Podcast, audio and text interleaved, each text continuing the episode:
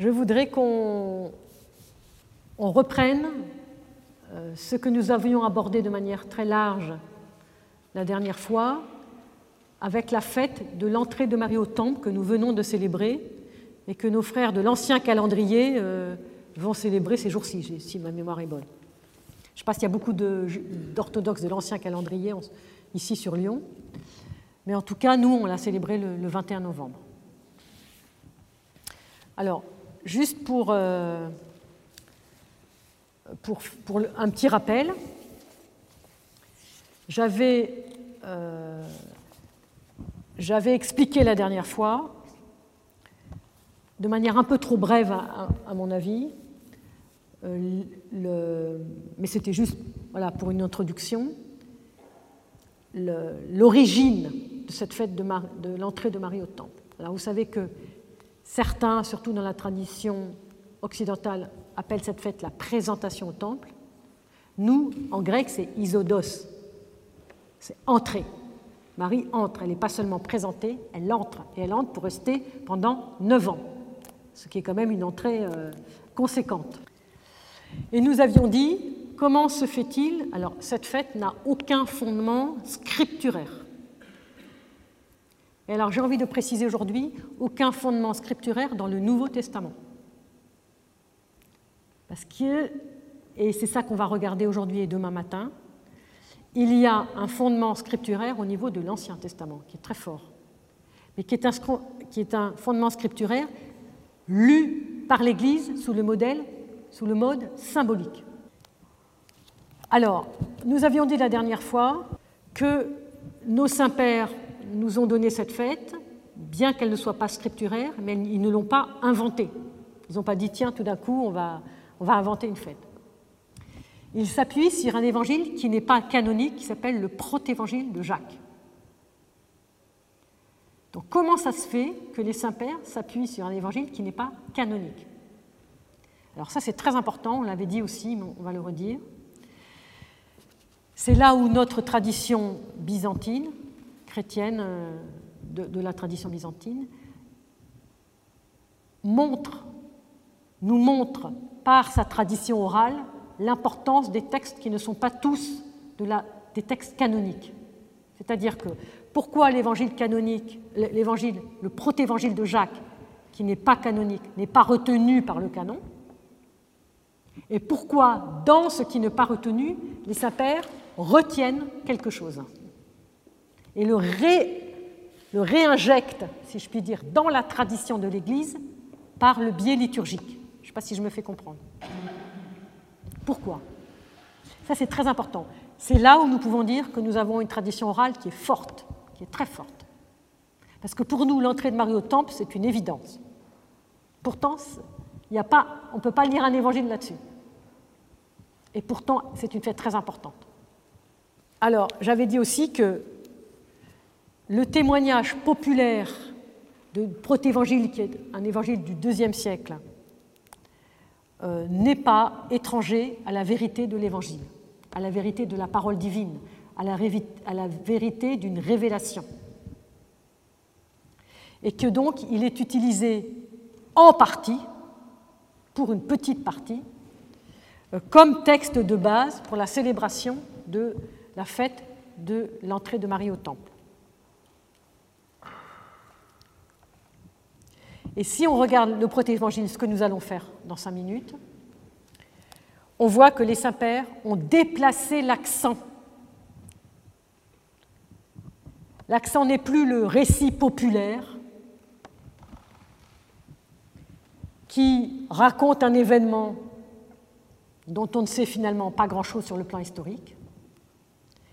Donc on n'est plus dans un récit d'un événement populaire, l'accent est mis sur le mystère de Marie en tant que future mère de Dieu. Et c'est ça qui est fort. C'est-à-dire qu'elle est préparée pour devenir le temple de Dieu, le temple divin. Et c'est ça, qui est mis en valeur par nos saints-pères. C'est pour ça que c'est très important à la fois de ne pas connaître le protévangile de Jacques, et donc de connaître nos textes liturgiques et notre manière de célébrer la fête, parce que là, c'est la manière dont les saints-pères, euh, que les saints-pères utilisent pour nous montrer le sens du mystère, le mystère de la fête. Et en même temps, ça va être intéressant quand même d'aller voir, une fois qu'on a célébré la fête, et nous la célébrons chaque année, donc nous la connaissons, nous l'avons, j'ai envie de dire, intégrée dans son aspect de mystère, dans son aspect mystagogique. Nous l'avons intégrée. Et maintenant que nous l'avons intégrée, j'ai envie de dire, de la bonne manière, nous pouvons aller voir le protévangile pour voir, j'ai envie de dire, le récit populaire. Et comme ça, on va sentir le génie de nos saints-pères, parce que nos saints-pères sont des génies. D'abord, c'est des saints, mais en plus, ils ont ils ont l'Esprit Saint. Ils nous ont transmis quelque chose que l'Esprit Saint leur a transmis. Et ça, c'est fondamental. Alors, on va regarder le texte du protévangile, et puis après, on va regarder le texte de l'office liturgique. Mais peut-être entre deux, on va regarder aussi les trois textes de l'Ancien Testament. Vous allez voir, tout ça, tout ça est d'une cohérence, c'est comme un pulse où vous avez les, tous les éléments qui vont ensemble.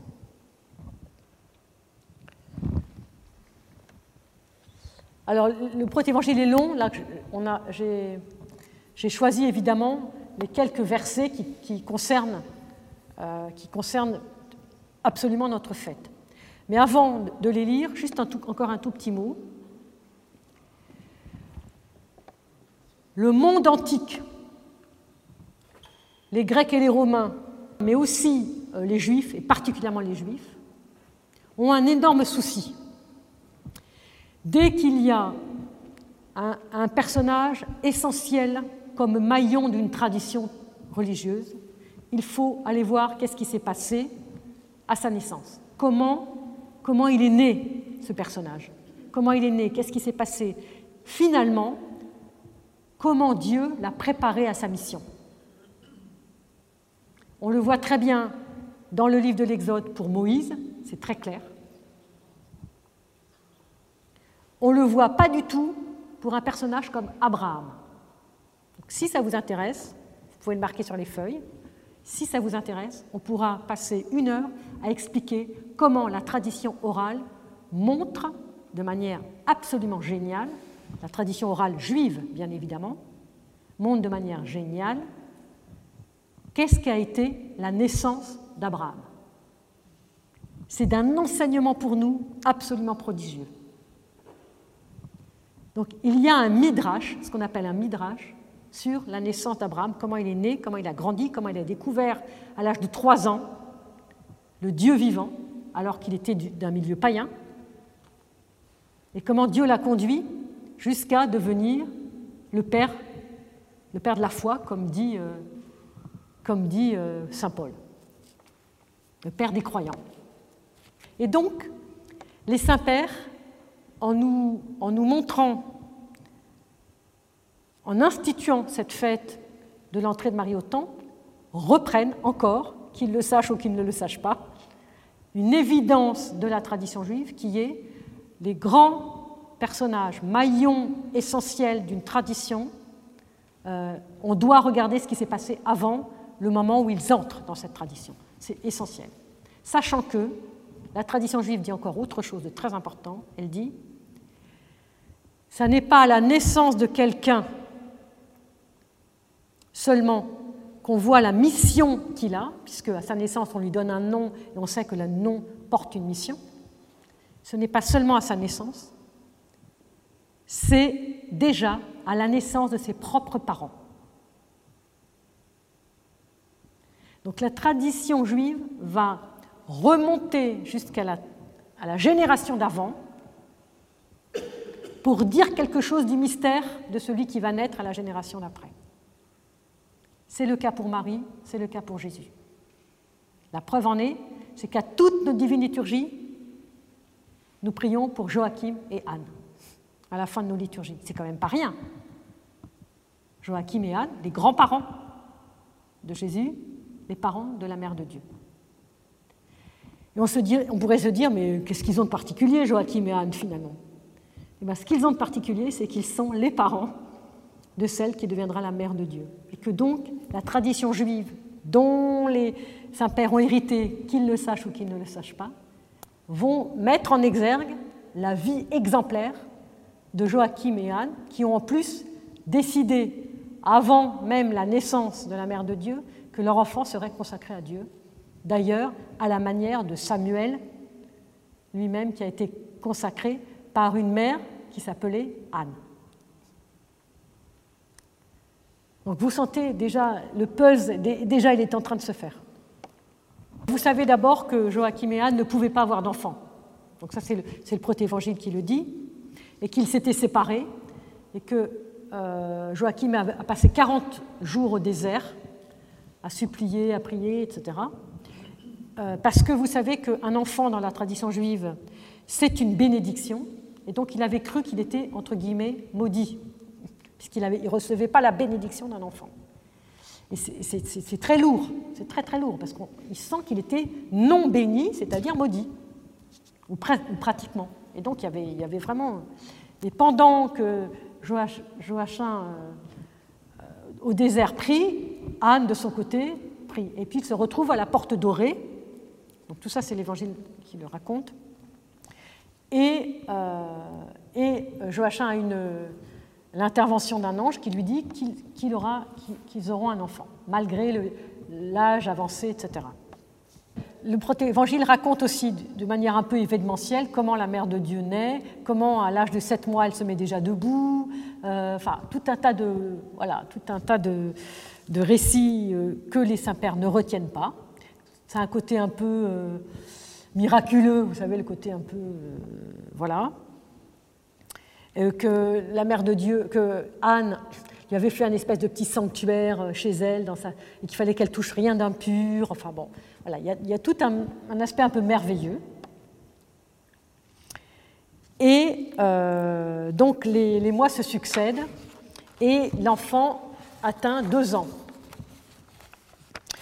Et Joachim dit on va la mener au temple parce qu'il faut qu'on accomplisse la promesse, puisqu'on a promis à Dieu qu'on allait donner cet enfant à Dieu, on le consacrer à Dieu. Et Anne répond Attendons la troisième année de peur qu'elle ne réclame son père ou sa mère. Et Joachim dit Attendons. Alors, ça, c'est très intéressant parce que c'est comme s'il ne faut pas faire les choses trop tôt.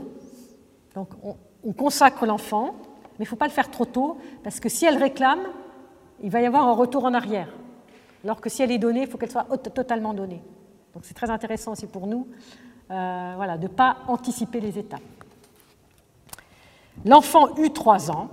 Joachim dit Appelons les filles des Hébreux, celles qui sont sans tache. Que chacune prenne un flambeau et le tienne allumé. Vous arrivez à suivre Ainsi, Marie ne se retournera pas et son cœur ne sera pas retenu captif hors du temple du Seigneur. Donc vous sentez déjà l'intention, la kavana, l'intention de, Anne et Joachim. L'intention, c'est que cet enfant soit donné, entièrement donné, et qu'elle n'ait pas un seul mouvement de, retrait en arrière. Ça veut dire aussi qu'il y a un détachement considérable de la part des parents qui ont pourtant demandé cet enfant pendant des années. L'ordre fut suivi et elles montèrent au temple du Seigneur, donc les filles des Hébreux. Et le prêtre accueillit l'enfant, et l'ayant embrassé, il l'a béni et dit Le Seigneur Dieu a exalté ton nom parmi toutes les générations. En toi, au dernier jour, le Seigneur manifestera la rédemption au fils d'Israël. Donc, le prêtre a déjà une sorte de vision, j'ai envie de dire, euh, de prédestination de cet enfant. Il la fit asseoir sur le troisième degré de l'autel. Ça, c'est intéressant parce que toute l'iconographie va s'appuyer sur cet évangile. Pour, euh, voilà, et tout va être très précis. On le verra tout à l'heure dans les icônes. Et le Seigneur Dieu répandit sa grâce sur elle, et ses pieds esquissèrent une danse, et toute la maison d'Israël l'aima. Alors, le fait que les pieds esquissent une danse extraordinaire parce qu'on le voit bien dans l'icône, dans certaines icônes. C'est extraordinaire, vraiment. Et donc, il laisse l'enfant au temple. Ses parents descendirent émerveillés, louant et glorifiant le Dieu souverain qui ne les avait pas dédaignés. Et Marie demeurait dans le temple du Seigneur, telle une colombe, et elle recevait sa nourriture de la main d'un ange. Ah Donc là, on a un élément aussi très important qu'on a gardé dans notre tradition liturgique. Quand elle eut 12 ans, les prêtres se consultèrent et dirent Voici que Marie a 12 ans dans le temple du Seigneur. Que ferons-nous d'elle pour éviter qu'elle ne rende impur le sanctuaire du Seigneur, notre Dieu? Et ils dirent au grand prêtre Toi qui gardes l'autel du Seigneur, entre et prie au sujet de cet enfant. Ce que le Seigneur te dira, nous le ferons. Alors, tout de suite, un mot, on en a parlé tout à l'heure. De quelle impureté s'agit-il? Nous ne sommes pas dans une impureté morale. Nous sommes dans une impureté rituelle. Cette impureté rituelle qui est. Il est impossible qu'il y ait une perte de sang dans le sanctuaire est conservée dans la tradition de l'Église orthodoxe. Demandez à un prêtre, s'il se coupe avec la lance au moment où il coupe l'agneau, il doit sortir immédiatement du sanctuaire. Donc c'est bien une impureté rituelle.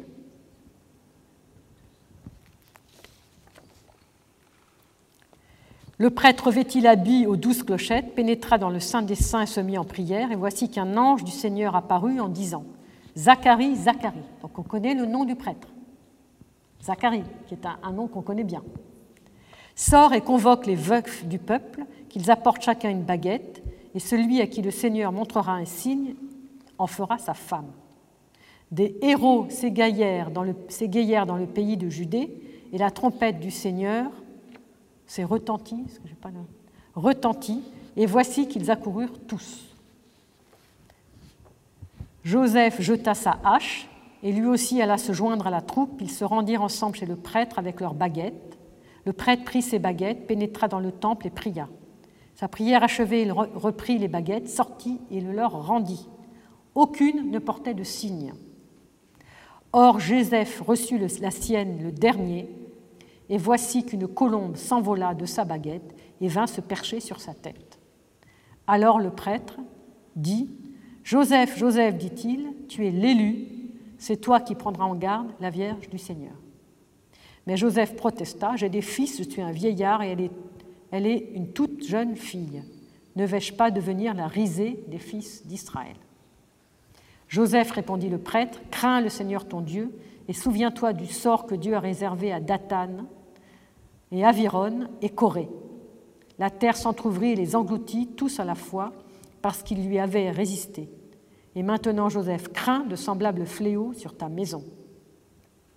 Très ému, Joseph prit la jeune fille sous sa protection et lui dit Marie, le temple du Seigneur t'a confié à moi maintenant, je te laisse en ma maison, car je pars construire mes bâtiments je reviendrai auprès de toi, le Seigneur te gardera. Cependant, les prêtres s'étaient mis réunis et avaient décidé de faire tisser un voile pour le temple du Seigneur. Et le grand prêtre dit Appelez-moi les jeunes filles de la tribu de David qui sont sans tache. Ses serviteurs partirent, cherchèrent et en trouvèrent sept. Sept, c'est le nombre normalement des jeunes filles qui accompagnent la Mère de Dieu au temple. on retrouve le chiffre ici. Mais le prêtre se souvint que la jeune Marie était de la tribu de David et qu'elle était sans tâche devant Dieu, et les serviteurs partirent et l'amenèrent. Et l'on fit entrer ces jeunes filles dans le temple du Seigneur, et le prêtre leur dit Tirez au sort laquelle filera l'or, l'amiante, le lin, la soie, le bleu, l'écarlate et la pourpre véritable. La pourpre véritable et l'écarlate échurent à Marie, elle les prit et rentra chez elle. C'est à ce moment-là que Zacharie devint muet et que Samuel le remplaça. Que Zacharie devienne muet, on en a quelques traces dans l'Évangile. Samuel le remplaça jusqu'à ce qu'il eût retrouvé les paroles, et Marie saisit l'écarlate et se mit à filer. Marie est effectivement celle qui va filer la pourpre et l'écarlate du temple. Toutes les icônes la montrent au moment de l'Annonciation, comme filant avec une quenouille dont le fil est rouge. Donc vous voyez que la tradition, euh, que certains éléments du reste du protévangile de Jacques ont été conservés dans la tradition de l'iconographie. Mais vous avez entendu dans ce que j'ai dit tout ce qui n'est absolument pas dans l'office liturgique, tout ce merveilleux. Et donc c'est ça qui est important, qu'il faut bien se souvenir, c'est oui pour aller voir tous les évangiles qui ne sont pas canoniques, mais après avoir intégré la tradition de l'Église. Parce que c'est ça qui va nous permettre de lire avec discernement ces évangiles non canoniques et comprendre quels sont les éléments essentiels et les éléments, j'ai envie de dire, populaires